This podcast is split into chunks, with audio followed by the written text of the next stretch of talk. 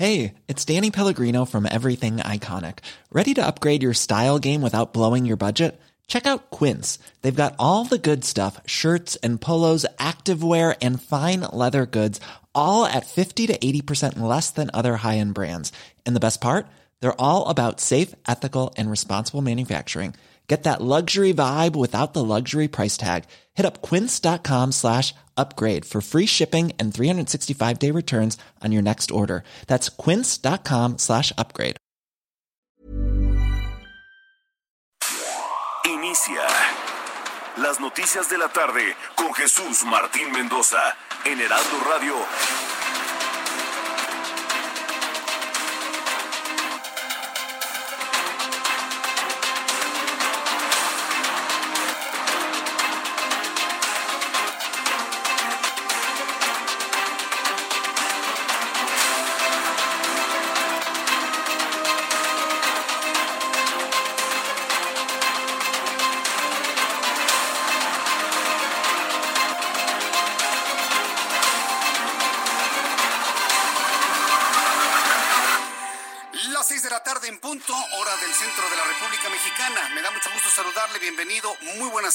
Iniciamos el Heraldo Radio de este lunes 4 de mayo del año 2020. Transmitimos a toda la República Mexicana a través del Heraldo Radio en toda la República Mexicana, en las principales ciudades del país. Saludos amigos de Monterrey que desde el viernes empezamos a transmitir con ustedes a esta gran zona metropolitana, también Guadalajara, Villahermosa, eh, San Luis Potosí, para los amigos que nos escuchan en Tampico, en Tijuana, en la ciudad de San Diego, en Bronzeville, en... Eh, Oaxaca, en Acapulco, Guerrero también. Amigos que nos escuchan en todo el país, gracias por estar con nosotros. Gracias por sintonizar el Heraldo Radio. Este es un resumen con las noticias más importantes. Súbale el volumen a su radio. Le saluda Jesús Martín Mendoza, dos horas de información y en primer lugar le informo que Claudia Sheinbaum, jefa de gobierno de la Ciudad de México, indicó que a partir de mañana martes habrá personal de la Secretaría de Salud Capitalina en los hospitales para informar los avances médicos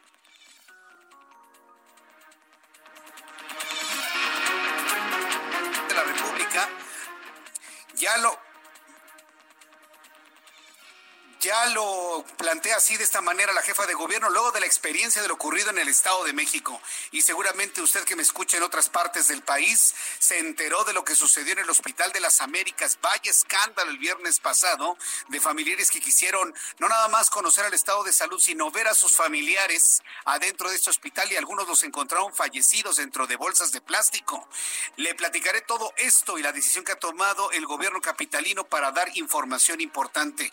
Además, el gobernador del Estado de México, Alfredo del Mazo, anunció que elementos de la Guardia Nacional reforzarán la vigilancia en 41 clínicas de la entidad que atienden pacientes con COVID-19. Esto luego de los desmanes ocurridos el pasado viernes en el Hospital de las Américas en Ecatepec. 41 hospitales del Estado de México que están definidos como hospitales COVID tendrán eh, vigilancia permanente de la Guardia Nacional. Esta vigilancia es muy importante para cuidar de los hospitales, para cuidar al personal médico que está haciendo su trabajo adentro, por supuesto también, y para también pues tener un espacio entre eh, los pacientes y los familiares que están afuera, pues también queriendo eh, pues contactar o ver a sus familiares hacia adentro. Es que los protocolos de información no están claros, los protocolos de información no son los más correctos ni los más adecuados, sobre todo porque los familiares se quejan de que no hay sensibilidad para informar a la gente del estado de salud, ni siquiera en los espacios y horarios que han mantenido. Entonces, pues todo lo que ha dicho el gobernador del estado de México muy bien, pero lo que necesita la gente es información de sus pacientes. Ya le platicaré sobre este asunto y le invito para las personas que vieron y vivieron lo que ocurrió en las Américas el viernes pasado, me llame por teléfono, eh, bueno, no por teléfono, pero sí por Twitter, arroba Jesús Martín MX, que me comparta usted a través vía Twitter su experiencia, lo que usted vivió, lo que me quiera comentar, también a través de nuestro canal de comunicación Jesús Martín MX a través de YouTube. Envíeme sus mensajes y sus comentarios de lo que le pareció allá en el Hospital de las Américas el pasado viernes. También informaré que Zoé Robledo, director del Instituto Mexicano del Seguro Social, informó que se habilitará el complejo cultural Los Pinos como albergue para personal del sector salud que trabaja en tres hospitales de la Ciudad de México. Además, también Zoé Robledo anunció la puesta en marcha a partir del 15 de marzo de un gran hospital instalado en el Autódromo Hermano Rodríguez.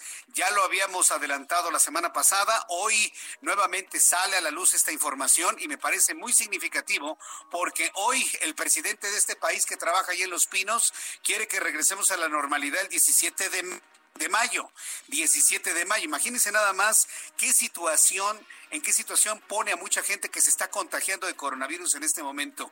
Yo entiendo la desesperación del gobierno de López Obrador, que ya no tiene dinero, que ya no tiene recursos, que quiere mantener la actividad económica a flote para tener dinero y tener impuestos, pero no puede ser a costa de la vida de la gente. Hay que decirlo así. Y para que vea usted la diferencia de posiciones, mientras este señor habla ya de reanudar la actividad el 17 de mayo. El Seguro Social empezará a recibir personas enfermas de COVID en el Autódromo Hermano Rodríguez el 15 de mayo. ¿Se da cuenta usted de los dos discursos que tenemos actualmente? Bueno, ya le platicaré más adelante. Mientras tanto, el presidente de los Estados Unidos, Donald Trump, señaló en redes sociales que México se encuentra experimentando grandes problemas con la emergencia sanitaria por el coronavirus COVID-19 y aprovechó para dar a conocer que el muro fronterizo se está construyendo rápidamente para evitar que la gente pase por la frontera sur.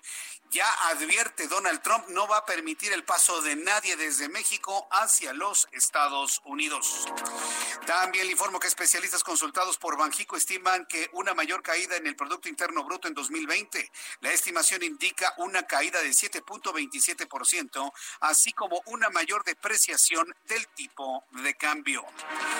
Y bueno, pues en lo que ya se conoce como el Bartlett Gate, el Bartlett Gate, sí, pues están en boca absolutamente de todos. Bueno, pues podría ser el primer caso de corrupción clarísimo en la administración de López Obrador y además lo, lo minimiza porque dice, ah, lo dieron a conocer por Mexicanos contra la Corrupción. López Obrador no le da ningún crédito a las instancias anticorrupción de la sociedad en general. Bueno, pues la Coparmex y su presidente Gustavo de Hoyos señaló que el Bartlett Gate podría ser el primer caso de corrupción de la administración, de la actual administración, y le pidió, le exigió a Andrés Manuel López Obrador que aclare todo el asunto de los señores Bartlett. Hace solo dos años fue la corrupción uno de los principales temas de la campaña presidencial y el combate a la misma fue la principal oferta pública del entonces candidato López Obrador que lo llevó a la presidencia de la República.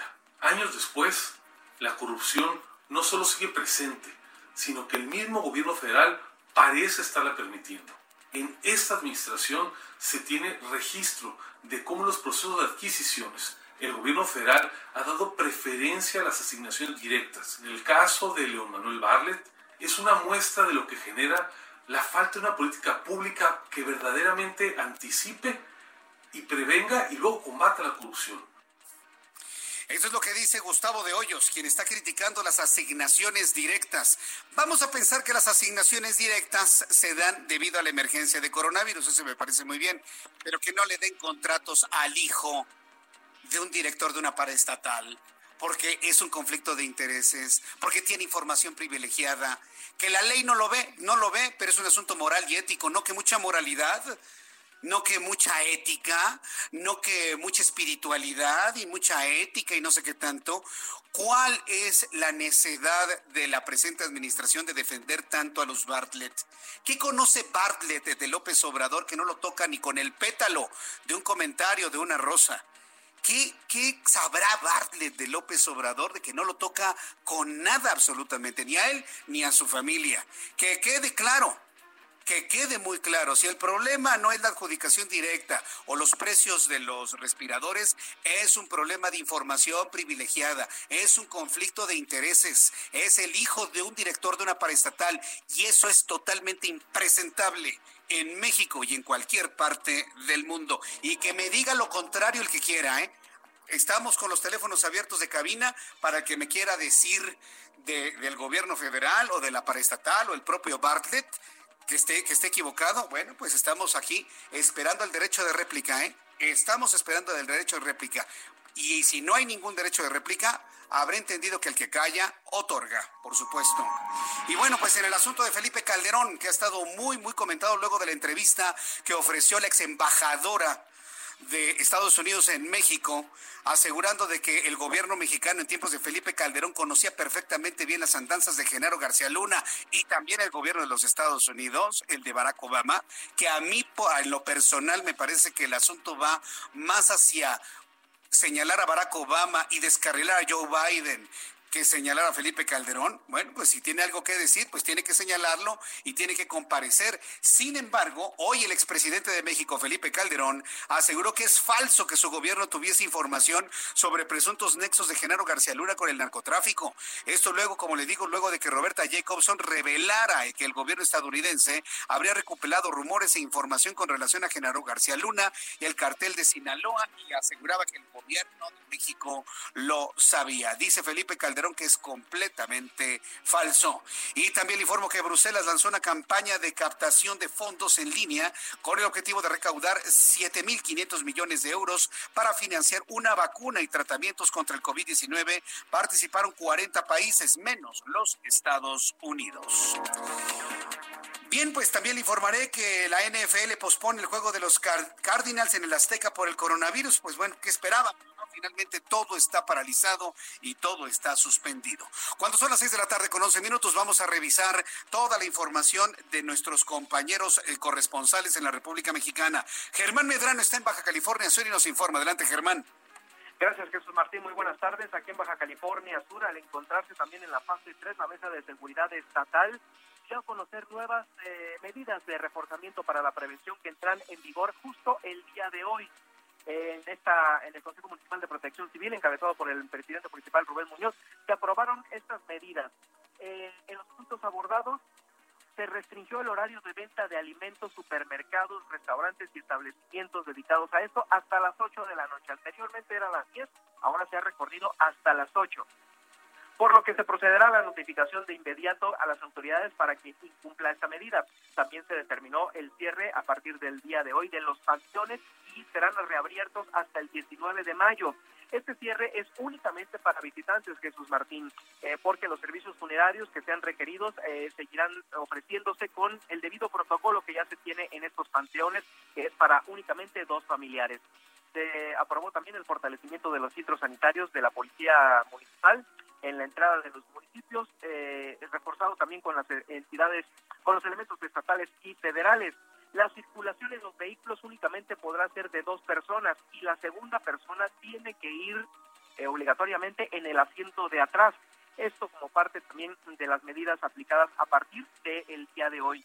Para concientizar a la ciudadanía se va a intensificar el trabajo de perifoneo en las colonias y comunicación en las diversas redes sociales con que cuenta el ayuntamiento. Es el reporte desde Baja California Sur, Jesús Martín. Muchas gracias por la información, Germán Medrano. Seguimos en contacto, un abrazo. Seguimos en contacto. Es lo que nos comenta Germán Medrano desde Baja California Sur. También más adelante vamos a tener una actualización de todo lo que ocurre en el estado de Guerrero, en el estado de Jalisco. Es muy importante tomar en cuenta que estas entidades, Guerrero, Jalisco, Michoacán, han establecido una obligatoriedad para mantenerse en casa. Hay que recordar que el doctor Hugo López Gatel ha insistido en que hay que mantenerse en casa si queremos lo antes posible empezar con una normalización que en Estados Unidos, por cierto, la normalización que pretende Donald Trump lo consideran como un acto verdaderamente suicida, inclusive en Europa, en donde han empezado a normalizar actividades, pero porque ellos ya tienen mucho más tiempo lidiando con el virus, lo están revisando con todo detalle. En el momento que haya un repunte de contagios, en ese momento se cancela nuevamente las salidas a la calle. Entonces, quiero decir a la gente que no cree en el coronavirus, que no experimente en la muerte de un amigo, en la muerte de un familiar o en su propia muerte la existencia del virus. El virus sí existe y el problema es muy serio y muy grave, aunque lo minimice el presidente de la República Mexicana. Aunque el presidente por el que usted votó, esos 30 millones, minimicen las cosas y digan que ya todo va a pasar y hay, que, hay luz eh, al final del túnel. No hay ninguna luz al final del túnel y apenas estamos entrando al túnel. Entonces, yo sí le quiero pedir con esa energía, porque va a usted ver campañas muy enérgicas en ese sentido, de que se mantenga en casa, que se cuide, que no salga, que no por el hecho de usar un cubrebocas ya es un salvoconducto para andar en donde sea. No, señores, está comprobado que gente con cubrebocas se ha contagiado y ha muerto. Eso se lo tengo que decir y lo tiene usted que saber y lo tiene usted que aceptar. Este discurso del presidente de minimizar el coronavirus no le ayuda a ningún gobernador, a ninguno, ni a la jefa de gobierno. Entonces, como no estamos obteniendo la ayuda desde el Ejecutivo, bueno, pues vámonos organizando entre nosotros y hagamos caso a las instrucciones de la jefa de gobierno, Claudia Sheinbaum. Manténganse en casa, hagamos caso a lo que dice el gobernador de Nuevo León. Quédese en casa, hagamos caso a lo que dice el gobernador de Jalisco, quédese en casa. Hagamos caso a lo que dice el gobernador de Baja California, quédese en casa, por favor. Entonces, y así iremos recorriendo toda la República Mexicana. Carlos Navarrete, estás en Guerrero, amenazan con levantar a habitantes de Guerrero si no se quedan en casa, inclusive de poderlos sancionar de esta manera. Adelante, Carlos.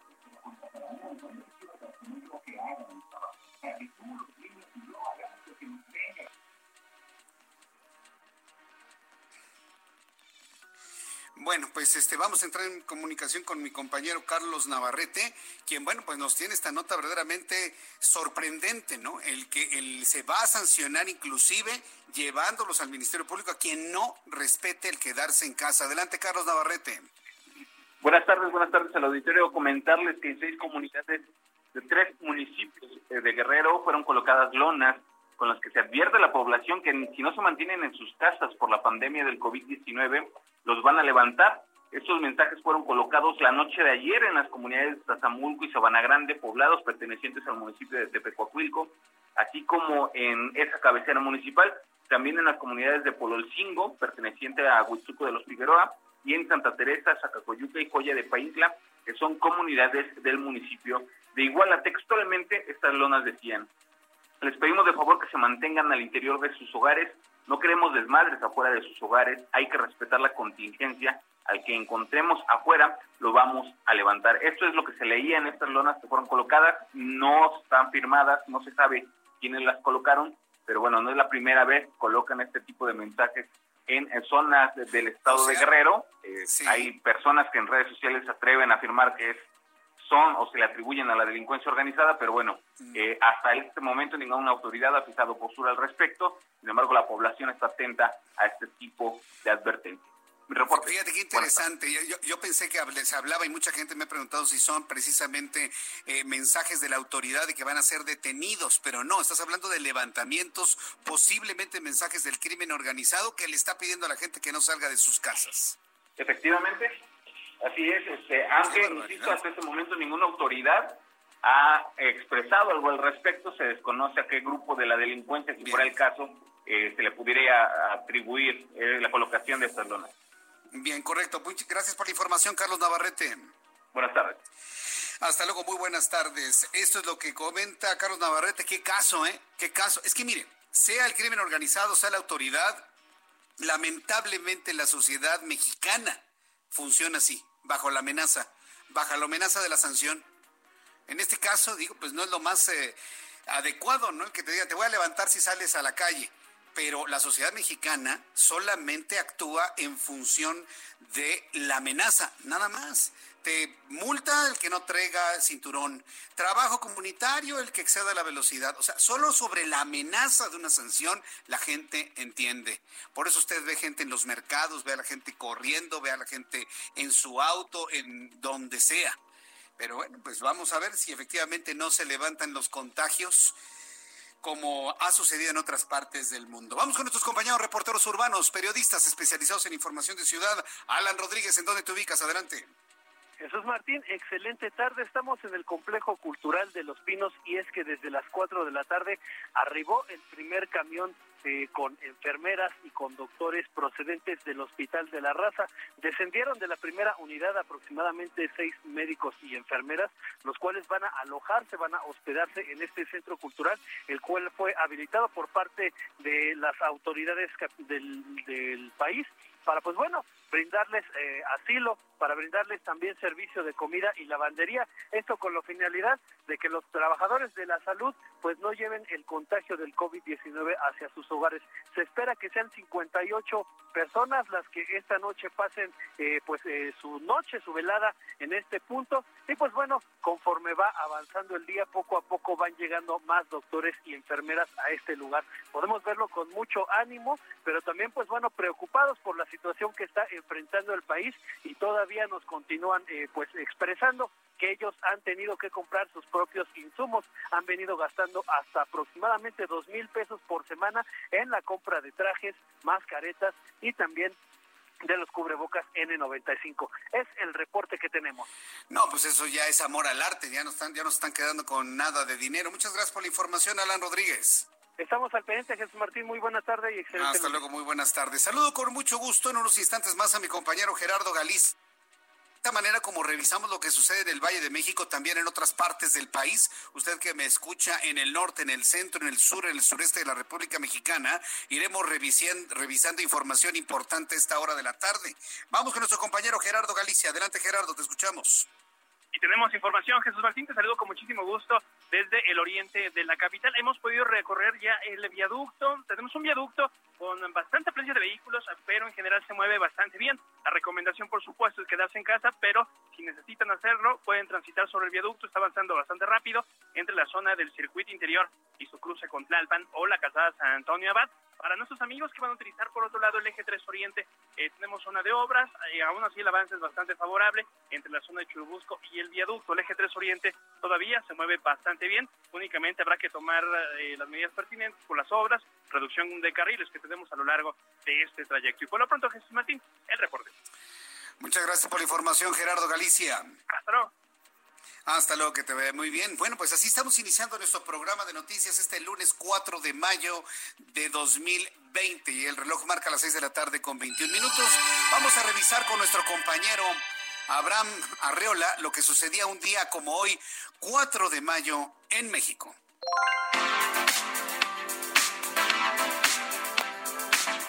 Esto es un día como hoy en México, 4 de mayo. 1858, Benito Juárez establece el gobierno constitucional en Veracruz durante la Guerra de Tres Años, o también conocida como la Guerra de Reforma. 1904, nace Agustín Yáñez, destacado escritor del género de la novela de la Revolución Mexicana, quien fue secretario de Educación Pública de 1964 a 1970. Esto fue un día como hoy en México. Muchas gracias, Abraham Arreola, por las efemérides del día de hoy. Revisamos rápidamente lo que nos informa el Servicio Meteorológico Nacional esta hora. Oiga, qué calorcito, ¿eh? Aquí en la capital del país y en toda la República Mexicana. Algo de fresco en el norte, pero para usted que me escucha en todo el país, le doy a conocer lo que informa el Servicio Meteorológico Nacional este lunes 4 de mayo. A esta hora el Servicio Meteorológico Nacional ya hizo su actualización de todo lo para el día de mañana. En primer lugar, el alertamiento es de color naranja, donde dice que hay canales de baja presión, línea seca, sistema de alta presión en niveles medios de la atmósfera. El Servicio Meteorológico Nacional informa sobre lluvias fuertes en Oaxaca y en el estado de Chiapas, además de intervalos de chubascos en los estados del norte, noroeste, centro y occidente de México, con descargas eléctricas, racha de viento y posible caída de granizo. Para esta noche y madrugada, dos canales de baja presión, el primero extendido sobre la Sierra Madre Occidental y el segundo en el sureste mexicano en interacción con la entrada de humedad del Océano Pacífico y Golfo de México provocan lluvias puntuales fuertes en Oaxaca y en Chiapas. Hay intervalos de chubasco en San Luis Potosí, en Zacatecas, en Durango, en Aguascalientes, en Jalisco, en Michoacán, en Guanajuato y en el estado de Puebla. Estamos observando el Frente Frío número 59 sobre la frontera norte de México. Para mañana, canales de baja presión sobre el noroeste, occidente y sureste del país que interaccionan con divergencia en altura y provocarán chubascos y lluvias puntuales fuertes acompañadas de descargas eléctricas y granizadas. Frente frío número 59, entonces, ahí viene recorriendo esta parte de la República Mexicana y además un sistema de alta presión en niveles medios de la atmósfera. Con estos elementos atmosféricos, bueno, pues ya le doy a conocer el pronóstico del tiempo para las siguientes ciudades. Para las siguientes ciudades. Amigos que nos escuchan en Guadalajara, Jalisco, estará algo fresco, no hay mucho viento que digamos.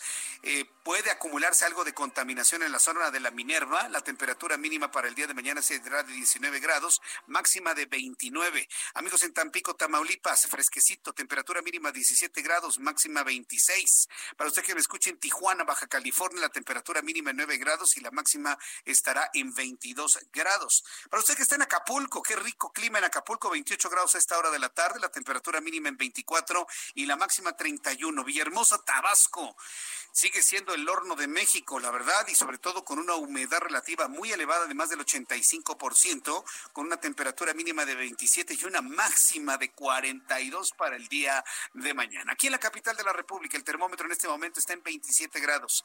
La mínima para amanecer mañana temprano estará en 14 y la máxima para mañana 29 grados Celsius.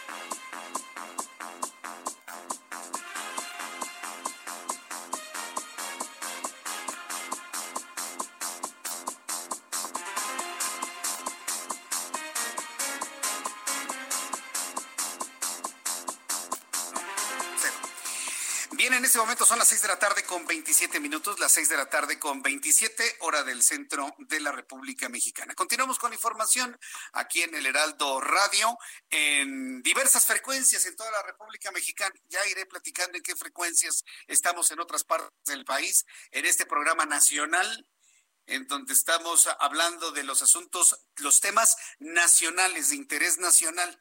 Sí iremos con alguna noticia local en algunos instantes, pero estamos hablando de los temas de interés nacional, por supuesto. Y hay algo que ya se conoce como el Bartlett Gate. El hecho de que el hijo de un director de una paraestatal como es la Comisión Federal de Electricidad se ha convertido en el asunto más viral desde el viernes, todo el fin de semana y todavía el día de hoy.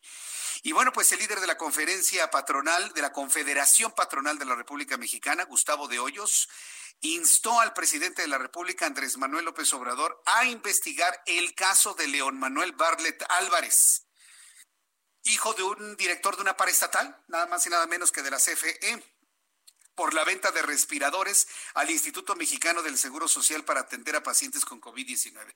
Mire, tanto a Gustavo de Hoyos como a mí, a cualquier persona, van a decir, no, pues es que no está este, contemplado en la ley de que un hijo de un director eh, le venda algo al gobierno. Claro que no lo está, pero es un asunto moral, es un asunto de ética. Entonces, ¿qué vamos a pensar? ¿Que lo que dice el presidente de la República es de dientes para afuera? ¿Y que es tan igual de corrupto este gobierno que los anteriores? Tiene la verdad que ser muy congruente el presidente de la República. Y aunque sea su gran amigo Manuel Bartlett, tiene que decirle, oye, tu hijo no le puede vender al gobierno, entiéndeme, compréndeme, es mi imagen.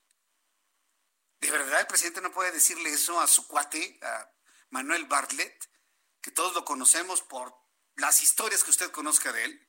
Entonces, Y yo sé que su hijo está enojadísimo que porque no sé qué, que los ventiladores que cuestan 3 millones, se lo está vendiendo en uno y medio. Y no es cierto. Los ventiladores cuestan entre 600 y 800 mil pesos. El más caro, un millón. Y acá los están cotizando en un millón 550 mil pesos. Eso ya está completamente superado. Y bueno, pues el propio presidente de la Coparmex, Gustavo de Hoyos, eh, señaló que el gobierno federal no puede hacerse de la vista gorda ante este posible caso de corrupción ni en ningún otro, ya que podría marcar a la actual administración. Vamos a escuchar lo que dijo el presidente de la Coparmex, Gustavo de Hoyos Walter. Jamás se podrá justificar que el hijo de un funcionario público de primer nivel venda equipo para salvar vidas mexicanas con sobreprecio. Ya lo era, pero este caso hace impostergable retomar el combate a la corrupción y transformar la vida pública hacia una de conducta íntegra. Bien, por lo pronto, ahí está la posición de, Gustavo Díaz Walter. Inclusive, yo voy a tratar de pensar que el asunto de la adjudicación directa es por un asunto de emergencia. Eh, voy a pensar que el, el, precio inclusive podría oscilar en algo aceptable y que otros ya los han comprado más caro, todavía pensando así. ¿eh? Aquí el asunto grave e importante es el conflicto de interés. No puede el hijo de un director de una paraestatal venderle al gobierno porque tiene información privilegiada. Porque tiene información privilegiada. ¿Por qué parte de eso no se entiende? ¿Qué parte de conflicto de intereses no entiende la familia Barnett y quiere dejarlo pasar el actual gobierno federal? Es un conflicto de interés, es un asunto de moralidad, es un asunto de ética pero pues lamentablemente muchos asuntos éticos no están contemplados en nuestra ley. Entonces, donde hay que atacarles el sobreprecio, el, sobreprecio y la adjudicación directa. Yo estoy seguro que por la adjudicación directa ahí ni hablar. Estamos en un asunto de emergencia. Pero darle el contrato a un hijo de un director de una paraestatal, ¿qué tal si había otros proveedores? Otros proveedores cuentan con la misma información privilegiada que el hijo del director de una paraestatal. Entonces yo lo planteo así, me tomo este minuto para que usted lo vea en esta perspectiva. Pues por supuesto que no. En el asunto financiero está eso penadísimo a nivel internacional, a nivel financiero, que usted tenga información privilegiada para comprar, sacar, meter, mover inversiones o dólares a nivel internacional. Eso es un delito. Entonces, por favor, yo no entiendo por qué aquí no es delito que el hijo de un director venda un gobierno federal. Es verdaderamente sorprendente. Nada más, antes de los mensajes, decirle que la Secretaría de la Función Pública, encabezada por Irmeréndira Sandoval, informó que desde el propio viernes 1 de mayo, el órgano interno de control del Seguro Social ha comenzado ya una investigación sobre este caso y agradeció a los medios por participar en el desarrollo de las pesquisas. Esto ha publicado la Secretaría de la Función Pública. Voy a ir a los anuncios, regreso enseguida con más. Le invito para que me escriba a través de mi cuenta de Twitter, arroba Jesús Martín MX. Peace. Así es, estamos aquí continuando con este programa y ahora con una super noticia, porque aquí se dan buenas noticias y estamos dando información verdadera, información que realmente nos sirve y es de utilidad. Y vamos a platicar de una máscara increíble que está causando pues muchos beneficios, además de sensación. Claro, Adri Rivera Melo, ¿cómo estás? Muy bien, Bonnie, muy contenta de saludarte a ti y a todos nuestros amigos que nos están escuchando. Les traigo máscara hospitalar. Mira, esta máscara está certificada por los más importantes organismos sanitarios en el mundo, ya está siendo distribuida en México y nos protege muchísimo. La máscara hospitalar es profesional, es de uso hospitalario. Es importante si, si tienen que salir a la calle por algo, pues que se protejan obviamente con máscara hospitalar. Definitivamente. Algo muy importante es que se puede lavar en casa. Eso es importante con jabón, con agua, y con alcohol. Eso. Y dura seis meses. Exactamente. Tiene una garantía de hasta seis meses máscara hospitalar. Y les traigo una promoción muy especial porque ya se acerca el 10 de mayo. Queremos consentir a todas las mamis. Al adquirir un paquete con cuatro máscaras hospitalar, van a recibir gratis un kit SOS Protect que está compuesto con un gel bactericida especial para manos y un rolón que nos protege nuestra nariz y nuestra boca. Pero eso no es todo porque queremos consentir a las mamis aún más. Si pagan con tarjeta bancaria de débito de crédito, recibirán gratis un cubrebocas NB95 con un mensaje de cariño para ellas. Ay, lo más bonito es el mensaje de cariño. Ah. Y el número. Sí, el número. El número para que llamen es el 800 mil Repito, 800 mil A llamar en este momento porque realmente es una muy buena promoción. Máscara, más la N95, imagínate qué mejor protección. Salen a la calle, es necesario, háganlo bien y protegidos. Su kit SOS Protect. Uy, bueno, no, no, ya lo vamos a comprar en este momento. Lo ideal es quédate en casa, ¿verdad? Así es, quédense en casa, no salgan. Muy bien, 800 mil Continuamos, Adri. Gracias. Vamos a seguir. Escuchas a Jesús Martín Mendoza con las noticias de la tarde por Heraldo Radio, una estación de Heraldo Media Group. Heraldo Radio, la HCL se comparte, se ve y ahora también se escucha. Heraldo Radio. Escucha las noticias de la tarde con Jesús Martín Mendoza. Regresamos.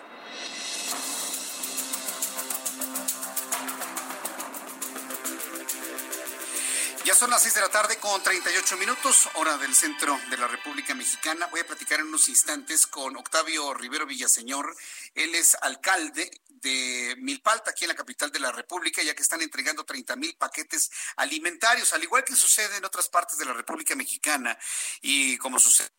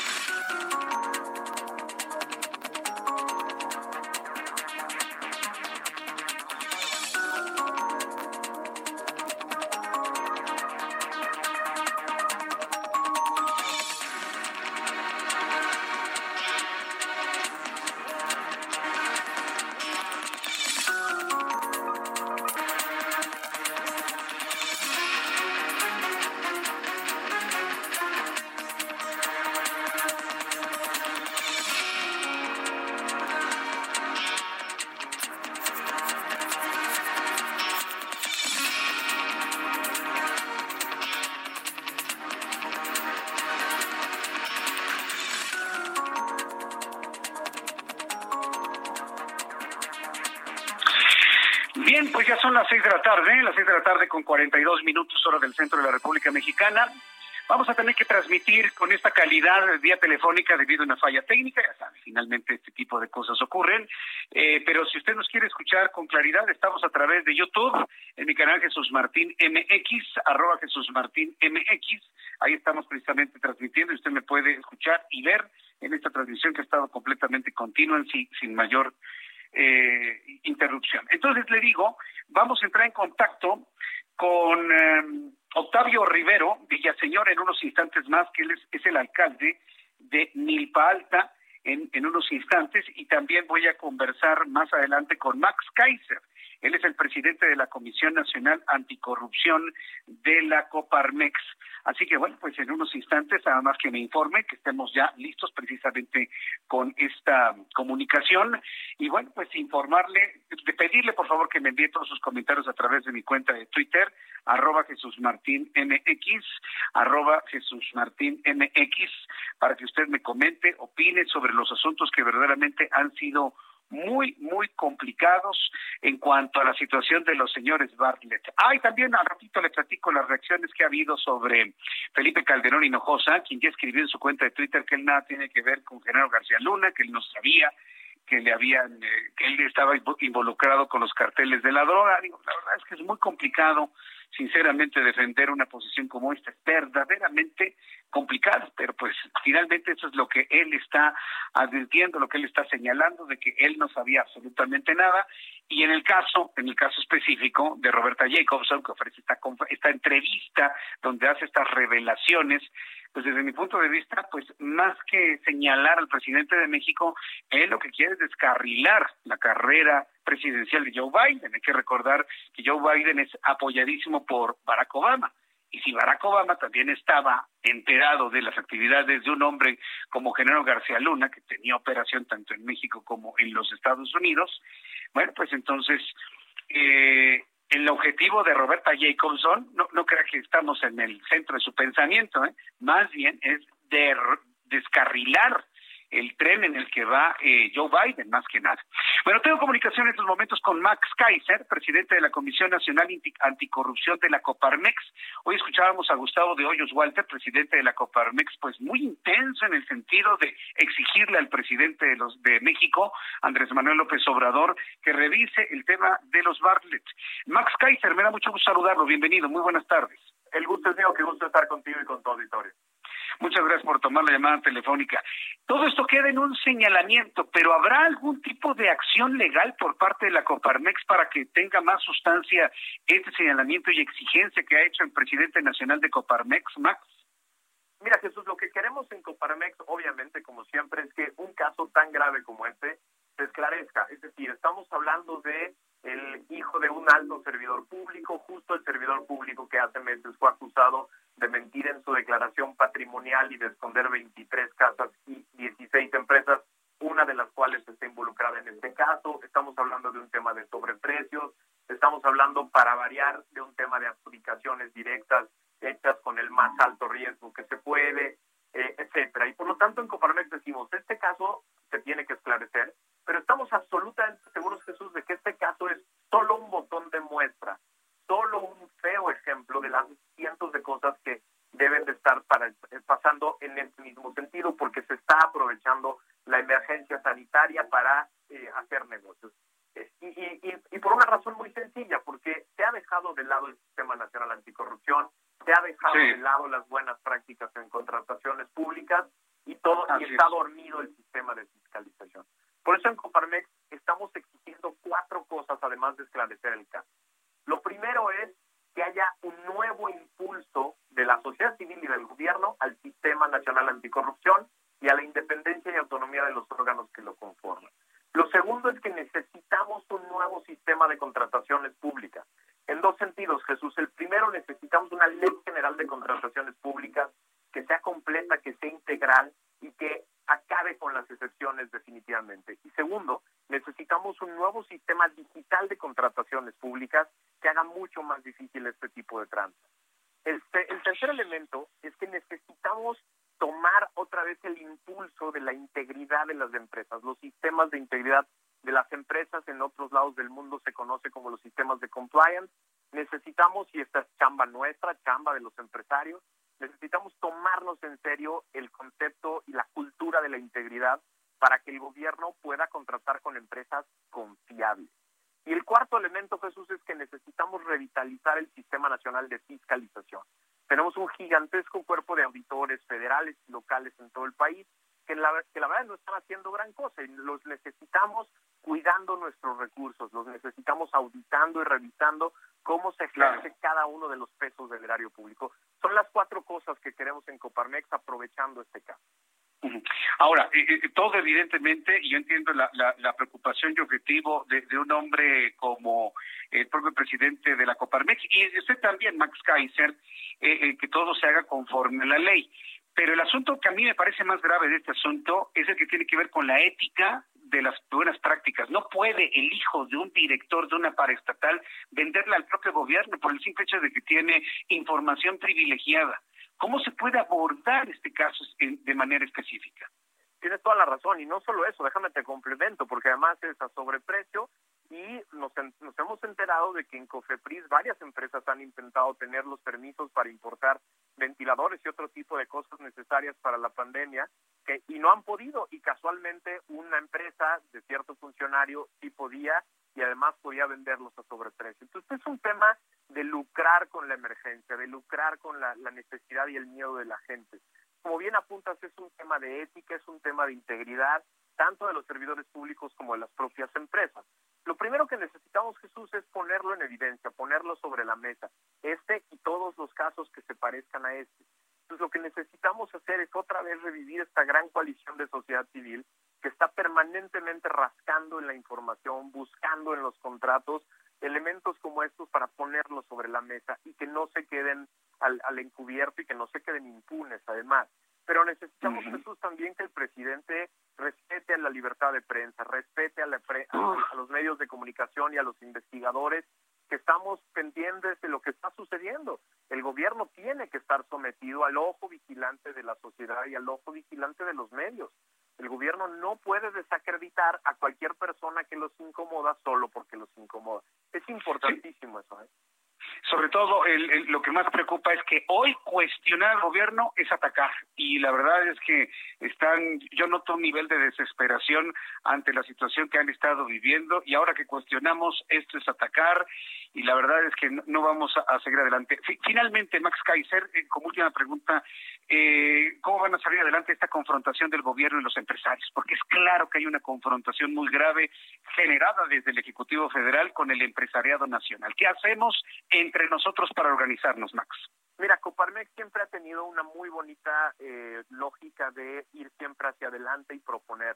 Por eso el comunicado que sacamos Gustavo y yo el día de hoy en videos y, en, y, por escrito es siempre poner cosas sobre la mesa, poner propuestas de cambio, propuestas de colaboración con el gobierno. Queremos cambiar entre todos las leyes de eh, contrataciones públicas, queremos cambiar y mejorar la fiscalización en México, queremos mejorar la capacidad de los eh, órganos de vigilancia y control del Sistema Nacional Anticorrupción. Es decir, la Coparmex tiene esta dinámica de hacer crítica, observar lo que está haciendo el gobierno, pero siempre poner las soluciones sobre la mesa. Nosotros creemos que esa es la mejor manera de, de, evitar la confrontación. Muy bien, pues qué bueno que son propositivos. Mantengamos esta línea de comunicación abierta con Coparmex, estimado Max Kaiser, y muchas gracias por este tiempo para el auditorio del Heraldo Radio. Muchas gracias, Max. Estoy a la orden, Jesús. Qué gusto estar contigo y tu auditorio. Igualmente, un gusto tenerte aquí. Gracias. Max Kaiser, presidente de la Comisión Nacional Anticorrupción de la Coparmex, un organismo que ha entrado pero de lleno, duro, fuerte, precisamente a este tipo de cuestionamientos eh, a este tipo de cuestionamientos hacia el gobierno federal y sobre todo a ver qué respuesta hay.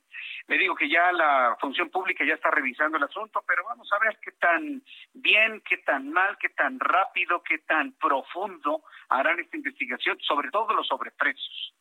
Eh, eh, el señor Bartlett Álvarez ha insistido en que los respiradores cuestan tres millones de pesos y él los está dando en un millón y medio. ¿Y su utilidad dónde queda? ¿O la utilidad es de de, un peso, dos pesos, no hay utilidad. No, hombre, por favor, no cuestan tres millones de pesos, cuestan mucho menos. Y bueno, pues la Universidad Nacional Autónoma de México, y eso lo hemos comentado y lo he tuiteado, eh, está realizando en, su, en el Instituto de Investigaciones Nucleares de la UNAM, están fabricando una serie de respiradores que lo que necesitan los estudiantes y los investigadores de la UNAM es de dinero para poder seguir trabajando en esta investigación. Y bueno, pues de esta manera eh, de esta manera poder fabricar de manera propia con tecnología Puma estos ventiladores respiradores, eh, respiradores urgentes. Entonces, yo soy de la idea que mejor le inviertan a la UNAM a que trabajen rápido en la fabricación de estos ventiladores con tecnología de la UNAM y pues no anden metiéndose en conflictos de intereses, ya para no mencionar ya más a estos personajes de esta historia. Bueno, cuando son las seis de la tarde con 53 minutos, seis de la tarde con 53, me da mucho gusto saludar al gobernador constitucional del estado de Guerrero, Héctor Astudillo. Estimado gobernador, qué gusto saludarlo, bienvenido, muy buenas tardes. Me da mucho gusto saludarte desde Chilpancingo, muchas gracias. ¿Cómo ha estado, gobernador? ¿Todo bien por allá? ¿Cómo va el resguardo con el COVID-19? Hemos visto que sus instrucciones han sido muy precisas de mantenerse en casa. Pues mira, hemos insistido en este tema en esta semana que pues va a ser la más, eh, diríamos, eh, necesariamente más cuidada. Y hemos insistido en, en todo esto y además hemos hecho una cantidad de acciones hasta marchas en las calles con sanas distancias diciendo quédense en casa, con banderas. Hemos tratado de, de insistir en el término de movilidad, de acuerdo al último informe, Guerrero está en el octavo lugar. Creo que está bien, pero no es suficiente, hay que bajarlo más. Creo que cerrar las playas, aunque fue una medida dolorosa, incómoda, inoportuna, eh, y todo lo demás que te pudiera decir, pero necesaria al final de cuentas. Porque yo no me imagino si hubiéramos dejado de las playas, cuánta gente hubiera venido en Semana Santa, y seguramente sería otro el comportamiento. El Estado de Guerrero está en el lugar 17 en el número de contagios, en el número 17. Está prácticamente a la mitad de tabla. Eh, gobernador, coméntenos ahora que, menciona el cierre de las playas, ¿cuál es el plan de su gobierno para apoyar a las empresas turísticas? Sabemos que Guerrero tiene una gran vocación turística, hoteleros, restauranteros, meseros y vaya, toda esta cadena económica que depende del turismo nacional e internacional. ¿Cómo su gobierno está apoyando en este momento a esta cadena productiva, gobernador? Bueno, mira, te voy a decir primero que el sector de los más perjudicados a simple vista es el turismo. Estamos frente a una, lo voy a decir con dos palabras, entre a una ola destructiva de toda la economía que tiene que ver con el turismo. Tenemos 200 hoteles cerrados entre Acapulco y Cihuatanejo. Tenemos una gran cantidad de restaurantes cerrados. Toda la actividad que está alrededor de la playa, lo, lo mismo del que vende una un mango, el que vende un traje de baño de manera informal, todo eso está parado. Realmente se va a requerir un plan con mucha altura de miras que, el, que ningún gobierno estatal lo tiene ni lo tendrá. Seguramente se va a requerir de una gran decisión nacional de cómo volver a poner los ojos en el turismo y cómo levantarlo. Y ahí tienes el problema con las aerolíneas que varias de ellas, entre ellas pues una está casi en la puerta de, la situación de, una crisis eh, mucho, muy fuerte y seguramente después de esa vendrá otra porque eh, el tema de las aerolíneas pues si no hay vuelos, si no hay quien viaje, pues sencillamente no hay como pagarle a los empleados y no hay como pagar las rentas de los aviones. Entonces yo creo que el turismo es un asunto sumamente delicado que para ser muy preciso, muy conciso y diría hasta oportuno, no veo quién tenga un plan ahorita para rescatar el turismo. Bien, pues entonces vamos a dar tiempo al tiempo, paso por paso, vamos a superar esta crisis de coronavirus allá en la entidad, en toda la República Mexicana. Y una vez que ya visualicemos verdaderamente la luz al final del túnel, porque todavía le falta a esto, pues sigamos platicando, gobernador, para ver estrategias, planes para poder informar al público de las bondades de Acapulco. Estoy seguro que cuando se reabra Acapulco y otros destinos turísticos del estado de Guerrero, bueno, se van a abarrotar para regresar esos mares. Un buen rebote, ¿no? Un buen rebote, pero sí tenemos algunas cosas. Mira, tenemos un tema con Nacional Financiera que potencializó un dinero que nosotros colocamos. Traemos 200 millones de pesos, estamos ofreciendo 260 porque teníamos 200, teníamos 60 y traemos una serie de acciones también y desarrollamos un plan alimentario de despensas para muchos trabajadores de hoteles y muchos trabajadores del plan informal que hay especialmente en Acapulco, en Iztapas y Guatanejo. Hemos tratado de hacer cosas pero por supuesto son cosas muy pequeñas frente a lo que se va a requerir para levantar el turismo. El señor gobernador ha sido muy importante para nosotros que me tome la llamada ahora que estamos cumpliendo tres años aquí en el Heraldo de México, estimado gobernador. Felicidades, felicidades. Por ahí les mandé un mensajito grabado. Muchas felicidades. Sin duda el Heraldo de México renació y se relanzó muy bien. Felicidades. Muchas gracias, gobernador, por sus palabras. Estamos en contacto y muchas gracias por estos minutos para el auditorio del Heraldo. Gracias, que le vaya muy bien es el gobernador Héctor Astudillo, gobernador del estado de Guerrero. Pues sí, dije, yo, yo, lo noto preocupado el gobernador con este asunto de la parálisis turística que vive el estado de Guerrero. Confía en un repunte, en un rebote importante una vez que se pueda abrir toda la actividad económica que todavía le falta. Dice, no visualizo todavía cómo, cómo lo vamos a hacer pues aquí vamos a hacerlo pues entre todos, ¿no? Como lo hemos estado convocando, entre todos los mexicanos vamos a hacer que este y otros destinos turísticos en la República Mexicana, de las cuales vamos a ir revisando a lo largo de todas estas semanas, pues repunten de manera importante. Faltan dos minutos para que sean las siete, voy a los anuncios, regreso con un resumen de noticias, la conferencia del coronavirus, y le invito para que me escriba a través de mi cuenta de Twitter, arroba Jesús Martín MX. Escuchas a Jesús Martín Mendoza con las noticias de la tarde por Heraldo Radio, una estación de Heraldo Media Group. Escucha la H, Heraldo Radio. Escucha las noticias de la tarde con Jesús Martín Mendoza. Regresamos.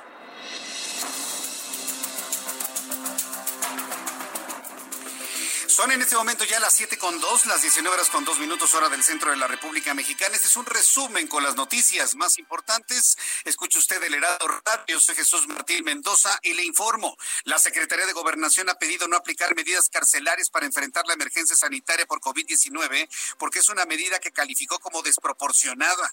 El llamado se hizo luego de que el Congreso de Querétaro probó castigar con cárcel a las personas contagiadas con COVID-19 que no respeten la cuarentena yo, entiendo que a alguien le parecerá desproporcionado, pero si se entiende que una persona con COVID al contagiar a otra atenta contra su vida, por supuesto que merece cárcel.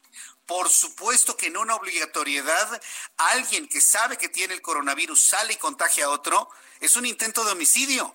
Puede perfectamente bien establecerse ese delito. Entonces no es desproporcionado. Pero bueno, como podemos ver, hay una de criterios muy distintos entre los gobiernos de los estados que son libres y soberanos de tomar este tipo de decisiones. Pero bueno, pues ya pidió la Secretaría de Gobernación que no se le meta a la cárcel, no se le detenga a nadie por no respetar el confinamiento que ya por obligación debemos hacer todos nosotros.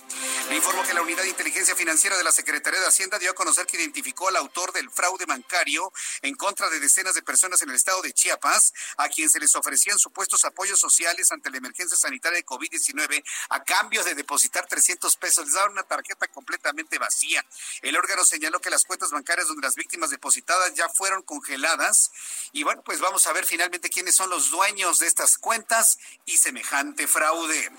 Este lunes el dólar cerró a la venta en 24.55 y se compró en 23.58. Bolsa Mexicana de Valores una pérdida de 0.27%, ni se movió con relación al viernes. El principal indicador quedó en las 38 mil 637 unidades.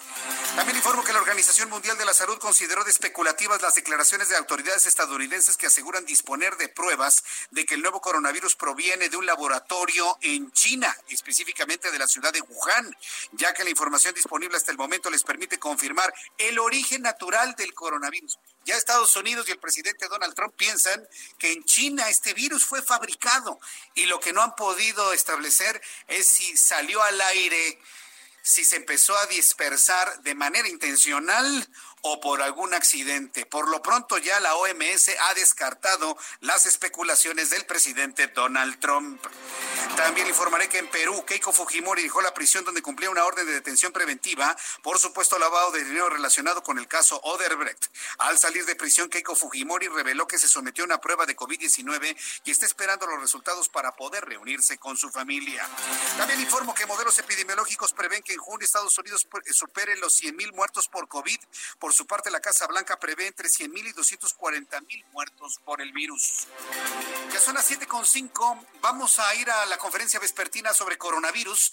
En estos momentos, el secretario, subsecretario de Promoción y Prevención de la Salud, Hugo López Gatel, hace uso de la palabra y también José Luis Salomía. Que en su momento han sido clasificadas como casos sospechosos y que en un punto de su investigación, pues han sido lógicamente catalogadas en los grupos previos o en los números previos que acabamos de, de mencionar.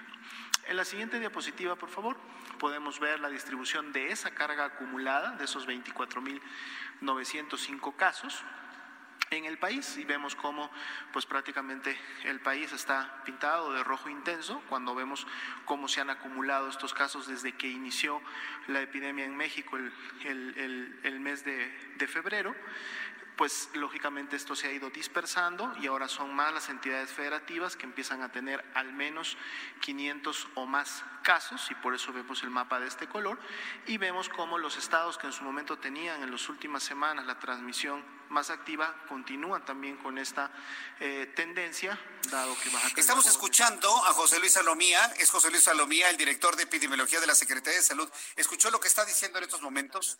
¿Escuchó lo que le está comentando a los reporteros? Con esta declaración de José Luis Salomía, me queda completamente claro que el discurso del presidente va por un lado, en su deseo de que no pasa nada, y el discurso técnico, científico, de un hombre tan respetable como es José Luis Salomía, e inclusive yo hablaría del, de la capacidad técnica de Hugo López Gatel, de ambos, va en otro sentido completamente. Escuchó lo que acaba de decir, se está incrementando la dispersión en lugares donde había poco COVID se está dispersando más el COVID-19 en lugares donde no lo había. Y eso ya se está mostrando precisamente en las gráficas que tenemos en este momento. ¿Por qué lo señalo? Porque hoy en la mañana López Obrador dice, ya, ya vamos a acabar, ¿eh?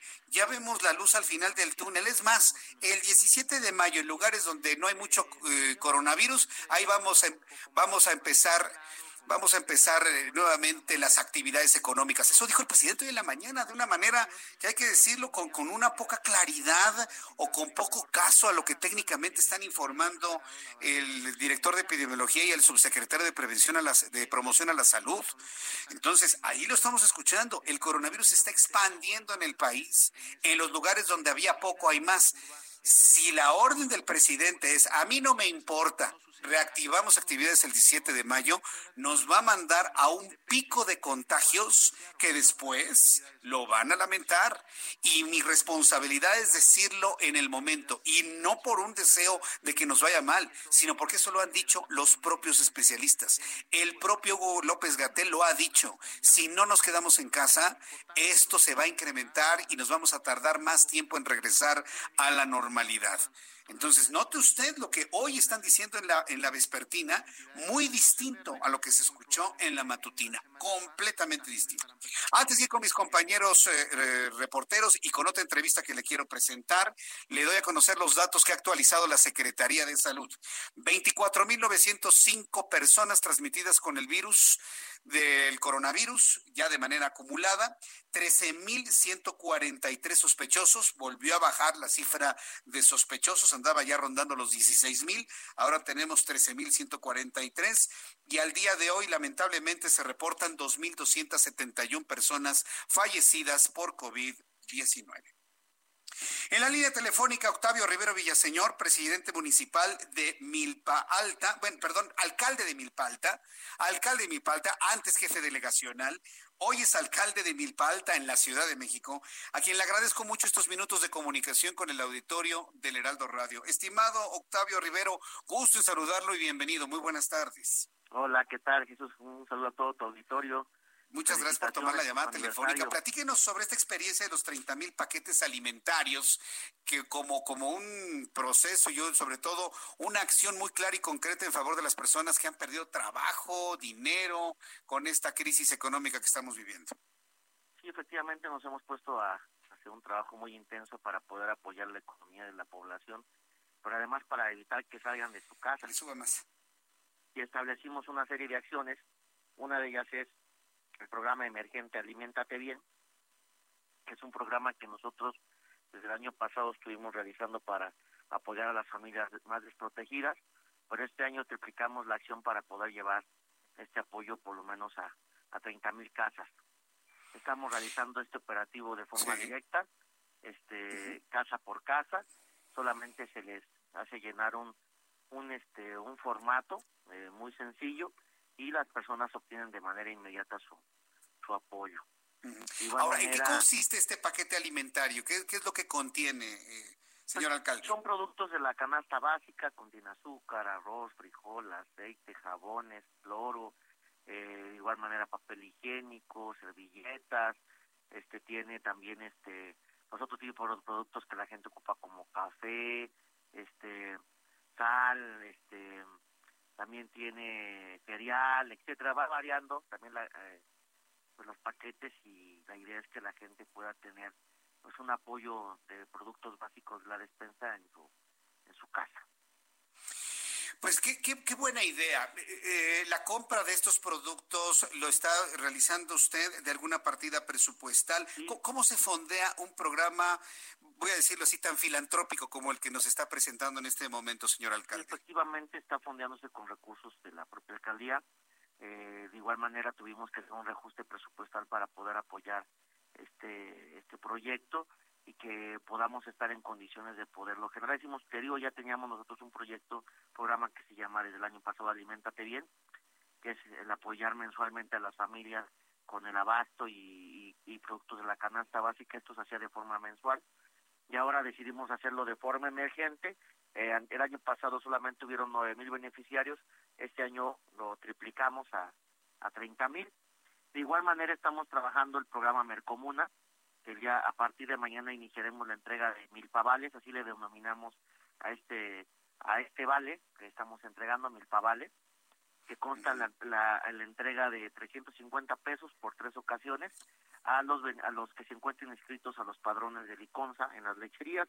¿Por qué lo hicimos así? Porque pues Liconza durante mucho tiempo lleva a cabo pues la selección de los beneficiarios para para obtener el, este la leche que que se que se vende para las familias de más escasos recursos entonces se toma a consideración este este padrón y se le va a apoyar a 12 mil familias con la entrega de este recurso de estos mil pavales. Y de igual manera pues estamos realizando el registro de todos los negocios a nivel local para que ellos puedan ser los que reciban estos mil pavales y ese dinero que está emitiendo la alcaldía se quede nuevamente en los en los negocios de la propia demarcación para que no haya fugas y esa, esa fuga no, no, no, se no se vaya de la alcaldía. Bien, e, es este este apoyo que ustedes están dando e, es, eh, me imagino, completamente desinteresado, ¿verdad? Es decir, el paquete viene con su nombre, viene con el logo de algún partido Nada más político, viene con el logo de la alcaldía y el nombre de la y el nombre del programa que se llama Misión Alimentate Bien Emergente y viene con el logotipo de la alcaldía. Te digo, bueno, pues se toca de manera directa a los domicilios, quien salga es con el que hacemos el trámite de manera directa y es a quien se le entrega por, por casa. Ahora, ¿e, ¿este apoyo se dará a 30 mil familias una sola vez o qué posibilidad tiene de repetirse en otras ocasiones? Ahorita vamos a hacerlo por esta ocasión, lo más seguro es que lo vamos a estar repitiendo. Lo que pasa es que también representa una gran logística, tenemos que tener pues a nuestros trabajadores sociales en campo, a la gente que va entregando, camionetas, es una gran logística que estamos haciendo de parte de toda la alcaldía lógicamente todos nuestros trabajadores van muy bien este, equipados, van muy bien protegidos para evitar cualquier circunstancia de, contagio y el trámite por domicilio no tarda más de dos a tres minutos en lo que la gente llena su formato, nos, nos presta tantito su credencial de lector, no necesita tener copia, le sacamos una fotografía y se le, inmediatamente le entregamos su apoyo. De igual manera, las, en esta semana vamos a anunciar un apoyo también para los negocios que cerraron, que por esta pandemia tuvieron que cerrar sus puertas. Estaremos presentándolas y nos, nos permiten también anunciarlo aquí en tu programa, pues con todo gusto estaremos ahí eh, explicándolo. Estamos entregando ya un apoyo también a personas que se contagiaron con COVID. Les estamos entregando cinco mil pesos a las personas que, que están en este momento padeciendo la enfermedad para alimentos, para medicamentos, mm, porque bueno, pues el resguardo es mucho mayor y tiene es mucho más prolongado para las familias que, que llegan a tener alguna persona con este padecimiento y que están en la cuarentena. Pues, eh, señor alcalde, yo le agradezco mucho que me haya tomado la llamada telefónica. Le deseo mucho éxito en el reparto de este programa. Eh, yo estoy seguro que luego en este tipo de acciones hay personas que desean participar. Yo, yo estoy seguro que a lo mejor algunas eh, colonias específicas de Milpalta podrían de alguna manera ayudar a esto. De esa manera, pues le vamos a decir que los contacten a ustedes. Y pues no hay nada como el rostro de una familia que recibe un poco de ayuda en los momentos más difíciles. Yo le agradezco mucho el que me haya tomado la llamada telefónica y, qué bueno que nos estamos organizando entre nosotros. De eso se trata finalmente. Así de eso se trata y pues invitamos a la gente a que haga conciencia, que no salga de su casa y que además, si de manera particular como vecinos nos podemos seguir ayudando, compartiendo, si alguien sabemos que es de escasos recursos, compartiéndole algo, o si hoy les, hemos dicho a mucha gente que hagan la labor de eh, los que a veces rentan vivienda, que en muchas ocasiones pues tiene ya la gente el cuello en sí, el, bueno, pues el agua hasta el cuello porque no pueden pagar su renta, pues que hoy hagan una, un acto de buena fe y de bondad y también a lo mejor puedan ahí donar alguna renta para para sus inquilinos, que hoy es un tiempo de mucha solidaridad y que pues necesitamos el apoyo de todos. Pues bien, alcalde, qué, qué bueno eh, mandar y escuchar esos mensajes que mueven a la bondad. Gracias por ello y que tenga usted una muy buena tarde, una buena noche, señor alcalde. Que le vaya muy bien. Igualmente, muchas gracias a todo tu auditorio. Te mando un fuerte abrazo. Fuerte abrazo, que le vaya muy bien. Hemos conversado con Octavio Rivero Villaseñor, él es alcalde de Milpalta. Y así como en Milpalta, estoy seguro que en otras partes de la República Mexicana, si quiere usted, compártamelo a través de mi cuenta de Twitter, arroba Jesús Martín MX, en el municipio donde usted me escucha, en la entidad de la República donde usted me escuche, platíqueme qué acciones de apoyo a otras personas, qué acciones de de solidaridad, de humanidad ha podido usted ver o está implementando. Insisto, nos tenemos que organizar entre nosotros y se están organizando los alcaldes, los presidentes municipales, los gobernadores, las entidades sociales, empresariales como Coparmex que acabamos de escuchar. Si no hay una claridad de las cosas en ciertas entidades, bueno, pues entonces entre nosotros. Y el llamado es no salir de casa. Por favor, manténgase en casa, de verdad. Si queremos que la actividad económica empiece, empiece lo antes posible, la única forma no es saliendo con un cubrebocas, ay, a mí me hace los mandados el coronavirus, no, es quedándose en casa, esperando que baje, que mitigue este, esta crisis por coronavirus.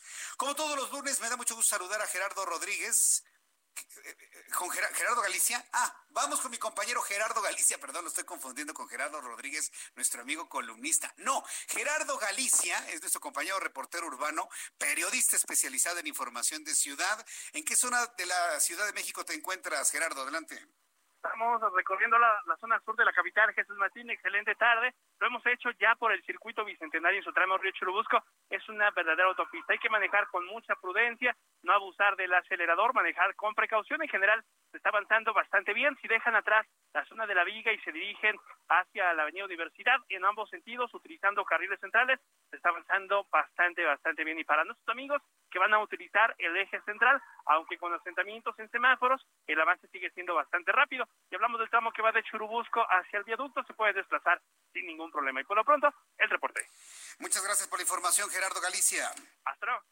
Hasta luego. En un ratito más vamos a tener más información con nuestro compañero Gerardo Galicia y también con nuestro compañero Alan Rodríguez, que él ha estado muy pendiente, sobre todo de todo lo que ha estado ocurriendo en algunos hospitales.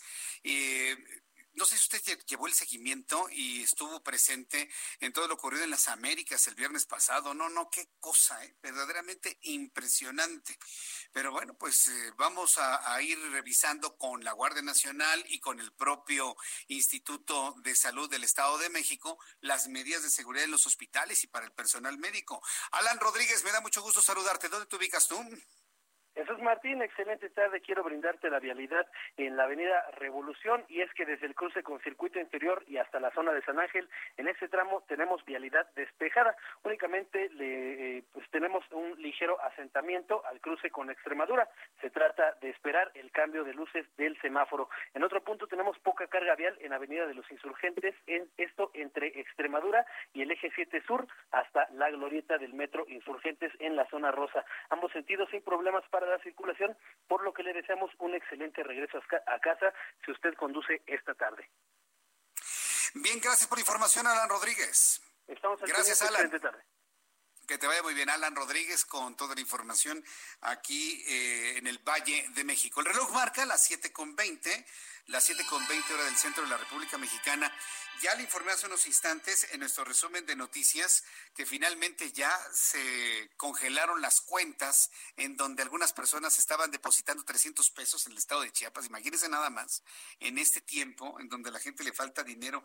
¿Quieres un plan?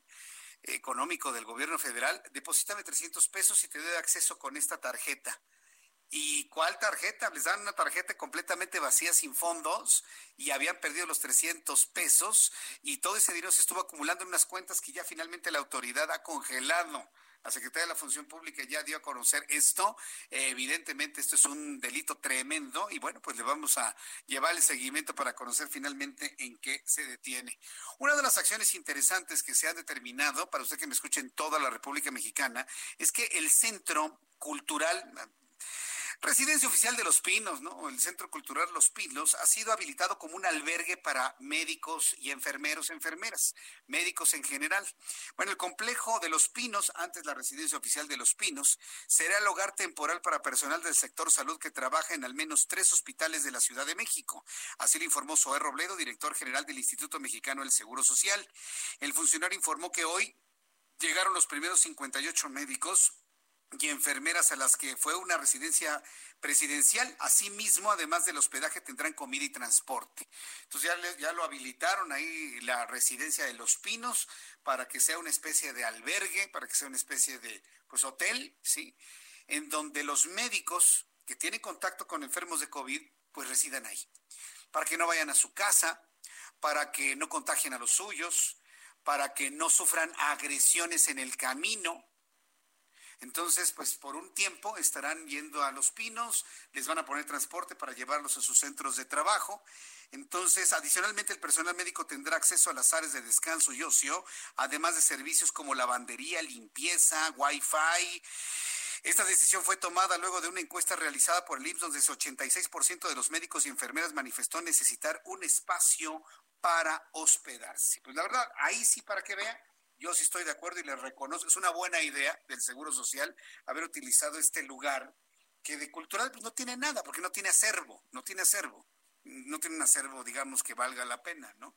Tiene espacios, eh, infraestructura, inmobiliaria y demás, y yo creo que esta es una forma muy buena para poderla aprovechar. En la línea telefónica, Gerardo Rodríguez, experto en temas de seguridad, pues ya empiezan paralelamente al COVID a armarse escenarios políticos para el 2021, para el 2024 la economía va a ser un factor fundamental para todo esto, si tomamos en cuenta la caída de la popularidad de Andrés Manuel López Obrador. Gerardo Rodríguez, me da mucho gusto saludarte, bienvenido, muy buenas tardes. Muy buenas tardes, Jesús Martín. Pues como bien dices, ya las principales empresas y instituciones que se dedican a hacer escenarios de riesgos económicos y políticos nos dan un panorama muy complicado para el actual gobierno y de eso escribo en mi columna del día de hoy en el Heraldo. Hago tres escenarios con base en información muy buena de empresas, de medios de comunicación, de consultorías muy serias.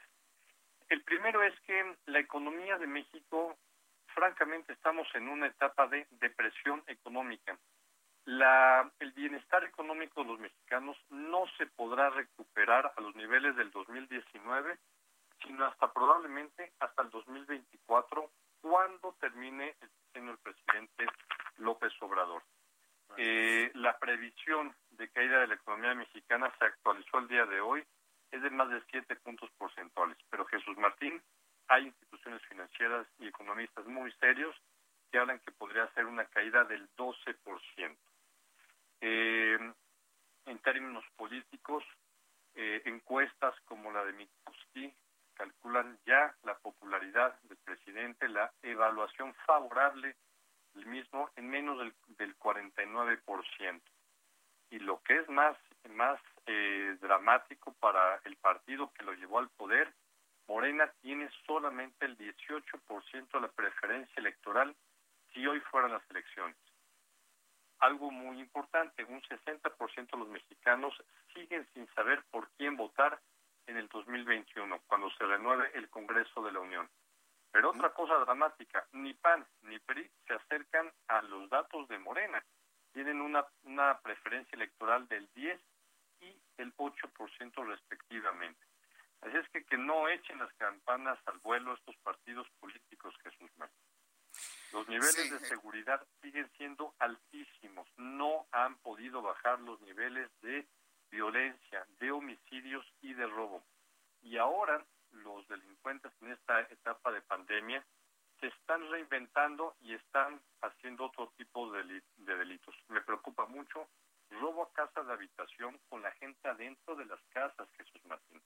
Robo autotransporte de carga en, en carreteras muy importantes de Veracruz hacia la Ciudad de México y del centro del país hacia el norte de la ciudad. Planteo tres escenarios, Jesús Martín. El primero, el fin de la 4T. En mi análisis, este es un escenario muy prematuro. 2020 será para el presidente López Obrador lo que fue para Peña Nieto, Ayotzinapa o la Casa Blanca. Morena pierde las elecciones al Congreso en 2021, va a ser el gran perdedor, por supuesto, pero mantiene algunos municipios estratégicos y tendrá una, un, un escenario medio en gubernaturas. Es probablemente que gane algunas, pero la oposición mantenga un par de gubernaturas. El escenario 2, sobrevive la 4T a pesar del COVID-19. Para mí, este es el escenario probable al día de hoy. Morena pierde la mayoría en el Congreso, retiene municipios importantes y gana una o dos elecciones estatales.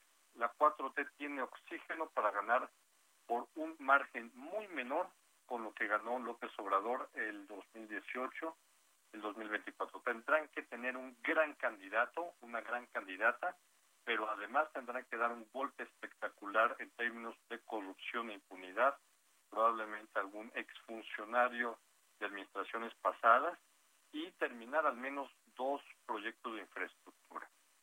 Y el escenario 3, Morena arrasa el 2024 y consolida 4T, es un escenario poco probable. López Obrador logra el segundo milagro económico, es muy, es muy poco probable. No tiene la confianza de inversionistas, no concluye sus grandes proyectos de infraestructura y probablemente tenga una pírrica eh, elección en 2024 en el Congreso. Todavía es muy prematuro, Jesús Martín, pero la perspectiva no es una ciencia exacta, pero esto nos aproxima cómo viene el 2021 y el 2024 políticamente muy difícil para eh, Morena y para el presidente López Obrador, digo, para su delfín, porque pues, él no, no va a aparecer en las boletas definitivamente en 2024. Pero fíjate que me dejas pensando ahora que me dices que Morena tiene el 18% de la preferencia electoral, aún por encima de otros partidos políticos.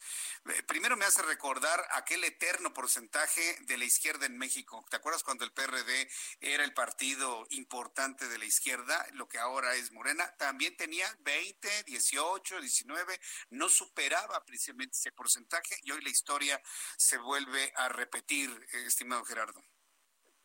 Es muy buena reflexión, Jesús Martín. El PRD, su máximo en los últimos años era un 11%. No es nada despreciable el 18%, pero lo que nos debe de alertar es que hay un 60% de mexicanos que están en la penumbra, que no saben por quién votar. Los partidos pues, tradicionales no son opción. Se necesita algo distinto a los partidos y posiblemente se necesite un líder que contra, contrapese al actual habitante del Palacio la verdad, yo, yo, no, yo no lo veo de otra manera, y emanado de la sociedad, y pues se ven tantos y a la vez ninguno, estimado Gerardo, que yo no sé por dónde vamos a andar caminando. ¿eh? Por eso yo creo que Morena tiene muy buenas posibilidades de reelegirse en el 2024, a menos de que surja este gran liderazgo del que tú hablas, que ni, tú ni yo vemos. Bien, pues Gerardo, yo te agradezco mucho el que me hayas tomado la llamada telefónica. Te leemos con toda atención el día de hoy y nos escuchamos el próximo lunes. Muchas gracias, Gerardo. Fuerte abrazo, Jesús Martín. Fuerte abrazo, que te vaya muy bien. Es Gerardo, Gerardo Rodríguez, quien es nuestro columnista en el Heraldo de México, experto en temas de seguridad, ahí con estos escenarios para el 2021 y 2024. Es prematuro, como él lo dice, pero si pensamos en otros momentos de la política mexicana, ya a estas alturas ya andaban destapándose, ¿no? A estas alturas ya andaban destapándose. Yo recuerdo que el que se destapó más temprano fue Vicente Fox, al tercer año de la administración de eh, Ernesto Cedillo Ponce de León, Vicente Fox se destapó y si yo quiero ser presidente, todo el mundo lo criticó como tres años antes. Ya los siguientes candidatos, pues ya, la verdad, hicieron verdad, verdadero ridículo, ¿no? Algunos se destaparon al año, a los dos años, y bueno, pues ya no hay fechas que se respete en este sentido. Voy a ir a los anuncios. Regreso enseguida, le invito para que me escriba a través de mi cuenta de Twitter, arroba Jesús Martín MX. Escuchas a Jesús Martín Mendoza con las noticias de la tarde por Heraldo Radio, una estación de Heraldo Media Group. Heraldo Radio. ¿Qué debo hacer si creo estar enfermo por COVID-19? Si tienes tos seca, fiebre y dificultades para respirar. Y eres mayor de 60 años, vives con diabetes, VIH o cáncer, padeces obesidad, hipertensión, males cardíacos o respiratorios. O estás embarazada, acude pronto a buscar atención médica. Si no, quédate en casa. La enfermedad pasará en 14 días. Si tienes dudas, llama al 800-0044-800. Y por favor, quédate en casa. Gobierno de México. La medida más importante para prevenir el coronavirus es quedarnos en casa. Por eso, debemos buscar la manera de vivir con equidad y respeto todos los días. En el hogar, las tareas deben ser compartidas entre mujeres y hombres. Atender a las y los niños, a las personas enfermas o a adultas mayores, hacer la comida, la limpieza, además de cuidar la salud física y mental. En esta cuarentena, todos y todas nos cuidamos y atendemos el hogar. Cámara de Diputados. Legislatura de la Paridad de Género. Heraldo Radio 98.5 FM. A todos los amigos del Heraldo, los que escriben, los que hacen historias, los que entrevistan, los que lo leen también, a sus suscriptores, a sus directivos y a todos los que estamos pendientes de este gran medio. Felicidades por este gran aniversario. Sigan echando ganas y a jalar que se ocupa, ¿eh? Adelante y suerte en todo lo que viene. Hay que sacar lo mejor de nosotros. Durante estos días es posible que te ataquen los villanos. Miedo, ansiedad, enojo y frustración. Yo, Susana Distancia, te doy un superpoder contra ellos. Cierra los ojos, respira profundamente, concéntrate en tu respiración y cuenta hasta 10. Si necesitas apoyo especial, llama al 800-911-2000. Con tu ayuda, esta etapa pasará pronto. Y recuerda, quédate en casa. Gobierno de México. Son tiempos difíciles los que estamos viviendo hoy. Tiempos de incertidumbre, miedo y dolor. Pero queremos que sepas que desde Acción Nacional siempre estaremos contigo. Al lado de cada mexicana y mexicano. Juntos, con prevención, fe y esperanza, superaremos esta situación. Somos Acción Nacional. Con nosotros sí puedes contar. Contáctanos en www.pam.org.mx o al correo amparos.covid.pam.org.mx. Suscríbete al Heraldo de México. Recibe el diario que piensa joven hasta la puerta de tu hogar, oficina o negocio, con la información más veraz, actual y completa del panorama nacional e internacional. Suplementos, promociones exclusivas y mucho más. Llámanos al 5550-469494 o escríbenos a suscripciones arroba elheraldodemexico.com. ¿Cómo va el informe? Eh, sí, ya casi. ¿Es para hoy, Carvajal? Entre más espacio nos demos, más seguros estaremos. La propagación del COVID-19 se puede evitar manteniendo una sana distancia entre personas. Mantén tu espacio. Un mensaje de la Asociación de Radio del Valle de México. Heraldo Radio, la H que sí suena y ahora también se escucha. Escucha las noticias de la tarde con Jesús Martín Mendoza. Regresamos.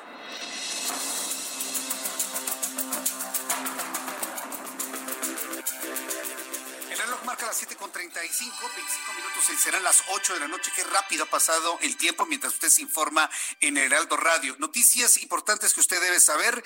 Hoy inicia la aplicación del programa o del plan de emergencias de N3E a cargo de elementos de la Secretaría de Defensa y el plan Marina para reforzar la estrategia implementada por el gobierno para combatir el coronavirus. El secretario de la Defensa Nacional, Luis Crescencio Sandoval, detalló que convertirán reconvertirán 117 unidades sanitarias en varias partes del país, entre ellas Ciudad de México, Estado de México, atención Sinaloa, Tabasco, Baja California, Quintana Roo, ya que son zonas las más afectadas por el COVID-19. Entonces, ya tenemos el plan de emergencias de N3, en donde los elementos del ejército mexicano y la Marina, a través del plan Marina, están ya involucrándose de una manera clara en proteger a la población por el coronavirus. Y esto me parece que es muy importante porque mire, si en la idea de un personaje de que no pasa nada, de que ve luz al final del túnel y de que ya vamos a regresar a la normalidad el 17 de mayo, cosa que no creo que sea lo más adecuado. Yo espero que las Fuerzas Armadas de nuestro país normen criterio. Las Fuerzas Armadas están para proteger a la población. Y si una decisión que va más por lo político y lo económico, pone en riesgo la vida de la gente, le vamos a pedir a nuestras Fuerzas Armadas que nos cuiden y nos protejan y se toman decisiones.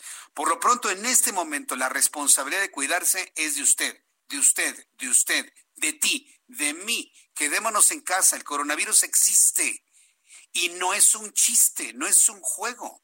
De verdad es algo peligroso para algunas personas. ¿A quién le va a hacer daño el coronavirus? No lo sabemos. Usted puede ser portador del virus y no pasar absolutamente nada, pero estarlo contagiando a otras personas. Y hay personas que les llega el virus y se mueren, se mueren a las dos semanas, porque el, porque el virus les destruye la parte más interna de los pulmones, pierden la capacidad de respirar y al perder la capacidad de respirar, el cerebro sufre y se cae en un problema de falla multiorgánica. Entonces, si ustedes de los que son portadores y no les pasa nada, a los que se ponen graves, pues no está experimentando, por el amor de Dios. Quédese en casa. De verdad se lo decimos con toda responsabilidad, con todo cariño, con toda realidad. Confíe en lo que le estamos diciendo en el Heraldo Media Group, de verdad. Y este mensaje, por favor, ayúdeme a replicarlo a otras personas y a otras y a otras más y a otras más. Si usted conoce personas que dicen, ah, el COVID no existe, es nada más ahí, el gobierno ahí nos quiere nada más mantener en la casa. Eso no es cierto. No experimente la existencia del COVID con la muerte de un amigo, de un familiar. Manténgase en casa, cuide su familia, cuídese usted. Y cierro esta reflexión con lo último, con lo que ha dicho Hugo López Gatel. El uso del cubrebocas no es un salvoconducto para hacer lo que se nos, venga en gana, ¿eh? O sea, ya con el con el cubrebocas no significa que pueda hacer su vida normal, se equivoca. Se puede contagiar o contagiar a otras personas. Se disminuye la probabilidad, pero puede contagiar. Tómenlo en cuenta. ¿Qué gano con mentirle? No le estoy mintiendo, es verdad, es toda la información que tenemos y se le entrego, mire, aquí en las manos a usted que me escucha en el Heraldo Radio y a través de los eh, sistemas digitales. Vamos con Leticia Ríos, nuestra corresponsal en el Estado de México. Adelante, Leticia, te escuchamos. Hola, ¿qué tal Jesús Martín? Buenas tardes. Para informarte que el fin de semana concluyó con 3.893 casos positivos a COVID-19 y 284 decesos por dicho padecimiento en el Estado de México. Así lo informó la Secretaría de Salud Estatal. La dependencia precisó que de las personas que perdieron la vida, 199 fallecieron en el territorio estatal y 85 fuera de la entidad. Hasta este domingo se contabilizaron 908 pacientes hospitalizados en unidades médicas del Edomex y 409 en otros estados, además de 990 personas que están en resguardo domiciliario. Hasta ayer la Secretaría de Salud Estatal informó que las altas sanitarias han sumado 1.302 y 3.341 casos sospechosos. La dependencia puntualizó que 5.273 pruebas han dado negativo a COVID-19. Eh, Jesús Martín, también te informo que el gobernador del Estado de México, Alfredo del Mazo Mata, informó esta tarde que los 41 hospitales COVID que se tienen en la entidad van a contar con la presencia de elementos de la Guardia Nacional de manera permanente, esto para garantizar la seguridad de los médicos y de los familiares de los pacientes. Esto después, Jesús Martín, de los hechos ocurridos la semana pasada, el viernes de la semana pasada en el Hospital de las Américas de Catepec, cuando un grupo de familiares de pacientes irrumpieron en las instalaciones de este nosocomio y también agredieron a, algún, eh, a dos eh, médicos de este hospital. Hasta aquí mi reporte. Muchas gracias, Leticia Ríos, por la información. Estamos muy pendientes de lo que sucede en las Américas y en otros hospitales del Estado de México. Muchas gracias, Leticia. Gracias, Jesús Martín. Hasta luego, que te vaya muy bien.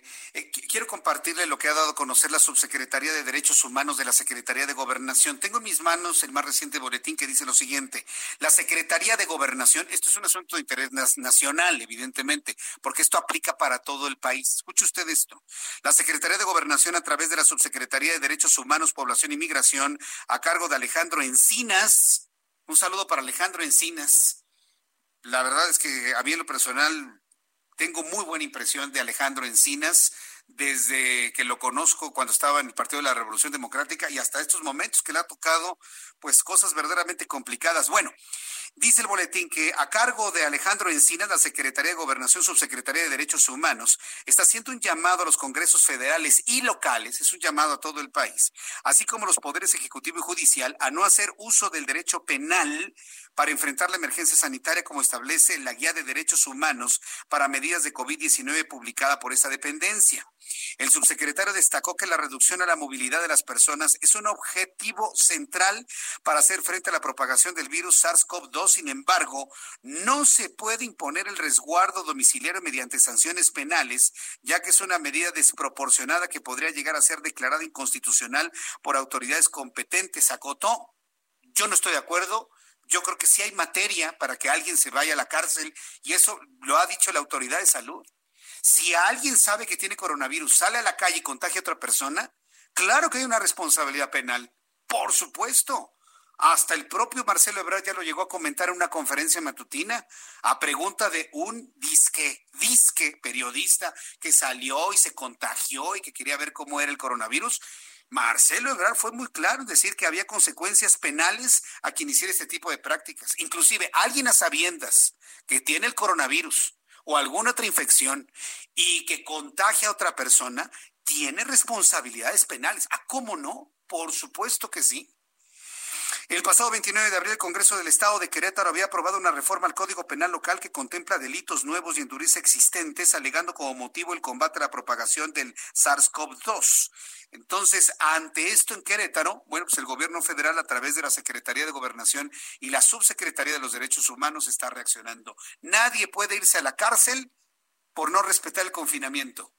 Pero la pregunta es, ni, ¿y si esa persona, a sabiendas de que tiene coronavirus, contagia a otro tampoco? Ah, bueno, yo, yo creo que conforme vayan avanzando las cosas, nos vamos a ir enfrentando a situaciones de tipo legal que va a ser importante que las revise la federación para que entonces tampoco caer en una negligencia, para tampoco caer en una falta de observancia de la ley y de los derechos fundamentales de la gente.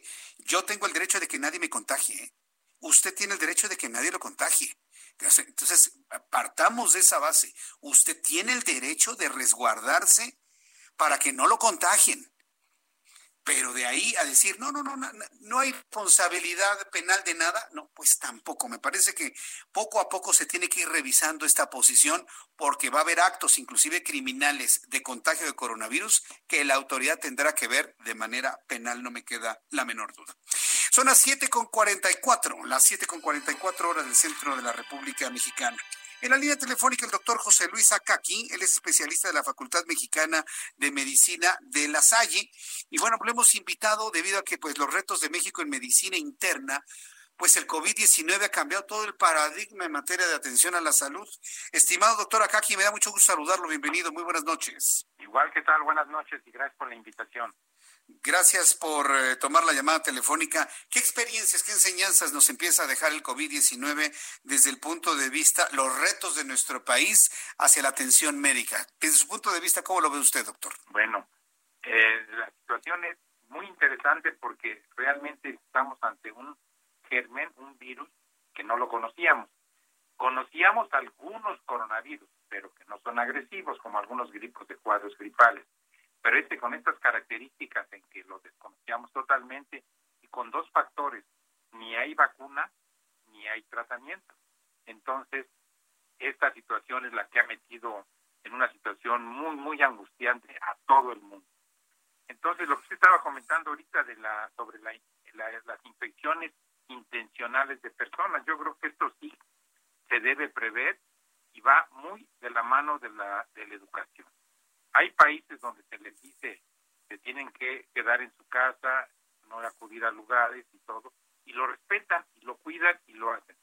Más sin en cambio hay otros países que ya incluso tenemos noticias que hasta han levantado como una especie como de estado de sitio, en que los tienen que obligar a entrar a su casa para no andar contagiando ni contagiarse. Entonces es muy, muy mucho lo que nos está dejando de enseñanza desde el punto de vista médico, desde el punto de vista moral, desde el punto de vista educativo e incluso yo no yo yo no sé de leyes, pero veo que también muchas situaciones de aspecto legal. Eh, eh, doctor, eh, el respeto hacia el personal médico. Eh, tenemos una ambivalencia tremenda en México, otras partes del mundo, porque el fenómeno es mundial, en donde se les ve como héroes o heroínas y quienes los agreden.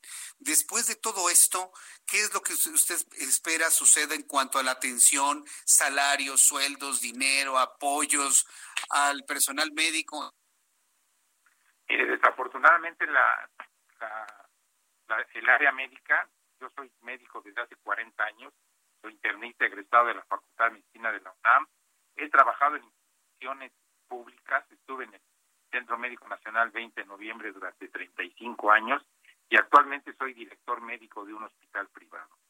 Y hemos visto, visto los altibajos. Al médico se le considera, primero, que debe estar disponible las 24 horas, eh, que responda a llamadas telefónicas a todas horas, que siempre esté disponible y en muchos casos que no cobre entonces, ante esta, ante esta disyuntiva, es que los médicos o no se les paga o se les paga poco, o se han ido a los extremos en que pues dejan la práctica médica porque no, no, no, no encuentran razón. Es muy importante la relación médico-paciente. Yo soy un adorador de esta relación. Ya la medicina que están haciendo las nuevas generaciones, medicina tipo cibernética, consultas por internet, eh, diagnósticos por Internet, tratamientos por Internet e incluso cobros por Internet. Creo que la relación médico-paciente no se debe perder y debemos estar atentos a ella. Todos los médicos que vemos pacientes, sobre todo en mi especialidad, que es la medicina interna. No podemos dar consulta telefónica ni, ni consulta a través de un WhatsApp o un correo. Pero sí se debe mantener esta situación y la relación médico-paciente es muy importante Sí, pero, pero aparte la clínica, doctor, yo el otro día precisamente en estos programas de a distancia que le hacen un cuestionamiento, un cuestionario a las personas para ver si tienen coronavirus, les digo, oiga, ¿y, dónde queda la clínica? ¿Dónde queda la observación, el que el médico conozca la personalidad del paciente, la palpación, le escucha el corazón, le escucha los pulmones? Eh, eh, vaya, e, e, esta parte de contacto inclusive físico, aún con coronavirus, que es fundamental para el diagnóstico médico eso es lo que se está perdiendo entonces, doctora. No se ha perdido, se ha, tenido algunos sesgos.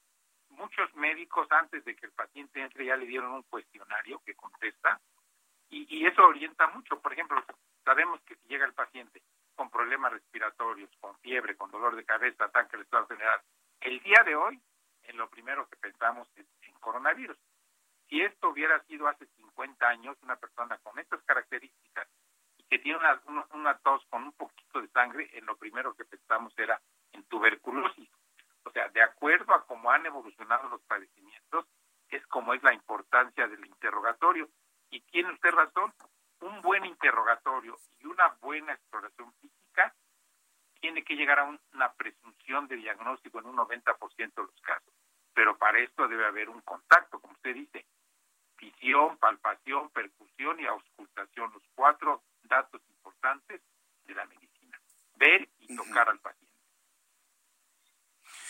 Vaya, pues vamos a ver qué, qué experiencias y qué cosas nuevas nos va a traer toda esta experiencia ¿Usted, ¿Usted cómo lo ve, doctor? Para finalizar, quiero preguntar que me dé usted una opinión con base en lo que ha visto, en lo que conoce, en lo que saben ustedes como médicos, el coronavirus específicamente en México.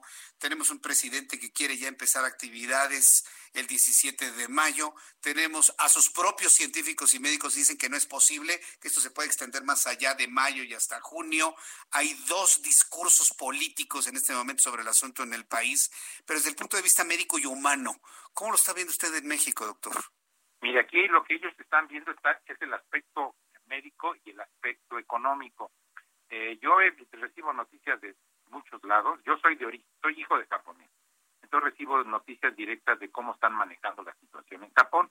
Pero también manejo una sociedad médica a nivel latinoamericano y también veo cómo lo están manejando. La situación es que mientras no se controle el 97% de los casos, no se puede abrir la contingencia. Y ya hay eh, empresas médicas muy interesantes que analizan las situaciones de para qué, qué día aproximado se va a controlar el 95%, ¿para qué día el 97%? Y el 100% la mayoría lo dejan indefinido porque como se está viendo el virus llegó para quedarse, así como existe la influenza, y hay que tomar ciclos y saber que no puede uno decir ya estamos 100% curados o el problema ya está 100% resuelto. Yo creo que aquí la decisión es cuando se llegue a un 97% de, del control y esto no podemos fijarlos en día. Ahorita estamos en la cumbre de la curva, en lo más alto. La semana pasada, esta y la próxima son las semanas de máximo contagio, de máximo cuidado. Entonces, estas semanas van a ser definitivas para decir aproximadamente cuándo se va a poder abrir la contingencia. No se puede precisar en este momento. Pues sí. Pues eh, doctor, yo le agradezco mucho el que me haya tomado la llamada telefónica. Muy interesante todo lo que nos ha compartido. Eh, si me lo permite, lo busco en una oportunidad futura para seguir hablando sobre ello, esta relación médico-paciente que me parece que eh, ha entrado en crisis ahora con todo este nerviosismo y miedo que ha generado el coronavirus. Y le agradezco mucho el que me haya comentado y respondido a mis preguntas. Muchas gracias, doctora Kaki. Estoy a la orden y muchas gracias por la invitación. Que le vaya muy bien. Hasta pronto. Hemos conversado con el doctor José Luis Acaki, especialista de la Facultad de Medicina de, La Salle, de la Universidad de La Salle, y además, bueno, pues director médico en hospitales y demás. Mire qué, qué, qué reconfortante es hablar con un médico que considera fundamental ese contacto paciente-médico, médico-paciente. Se escuchó tal vez como una crítica que alguien podría señalarme, sobre todo de los nuevos médicos, que ahora lo hacen a través de Internet, una llamada telefónica, hasta cobran por Internet pero yo creo que inclusive hasta las nuevas técnicas millennials y centennials de medicina deben privilegiar el contacto con el paciente. Porque así como escucho médicos muy comprometidos con, con atender y ver a un paciente y tocarlo, eh, hacer la palpación, la auscultación, la escucha, en fin, todo lo que nos comentó el doctor. También he conocido doctores que les da asco tocar a sus pacientes. Ah, sí, uy, abundan abundan. Yo no sé para qué fueron médicos. Tal vez seguramente con la idea de que se iban a volver millonarios y se equivocaron algunos. Pero sí, hay algunos que les da asco. Pero del otro lado del paciente, qué importante es tener un médico que le toca, que le habla. Y hay personas que se curan nada más con eso. Evidentemente, es mucho, mucho de la mente, ¿no? Psicosomático, si usted quiere. Pero, por ejemplo, no está usted para saberlo yo para contarlo pero recuerdo a, mi abuela, a mi abuela Rafaela, a la mamá de mi padre, este, que siempre la recuerdo con mucho cariño, ella iba con su doctor Sotomayor, el doctor Jesús Sotomayor, que lo recuerdo con muchísimo cariño, uno de los grandes médicos que ha tenido nuestro país.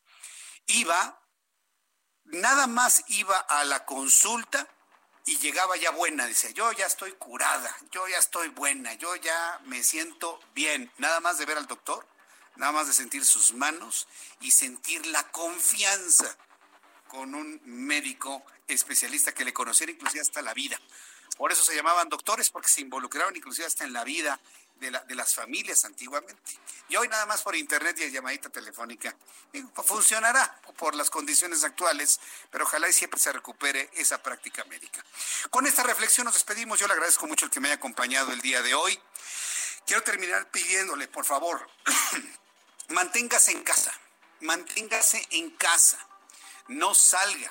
Salga a comprar alimento, salga a comprar medicamento, salga a hacer el trabajo si es verdaderamente urgente su trabajo, pero inmediatamente regrese a casa, manténgase, no haga una vida normal con un cubrebocas, porque entonces esto se nos va a extender más en el tiempo.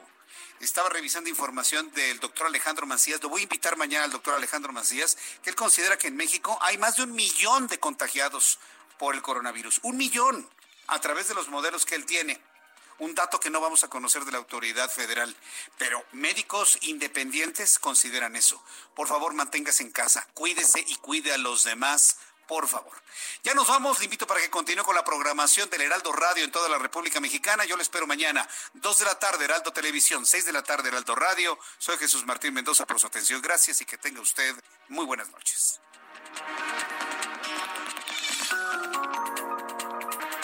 Esto fue Las Noticias de la Tarde con Jesús Martín Mendoza.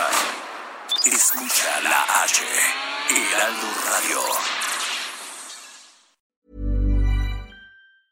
Hi, I'm Daniel, founder of Pretty Litter. Did you know cats tend to hide symptoms of sickness and pain? I learned this the hard way after losing my cat, Gingy. So I created Pretty Litter, a health monitoring litter that helps detect early signs of illness by changing colors, saving you money and potentially your cat's life. Pretty Litter is veterinarian developed, and it's the easiest way to keep tabs on your fur baby's health right at home. Go to prettylitter.com and use code ACAST for 20% off your first order and a free cat toy. Terms and conditions apply. See site for details.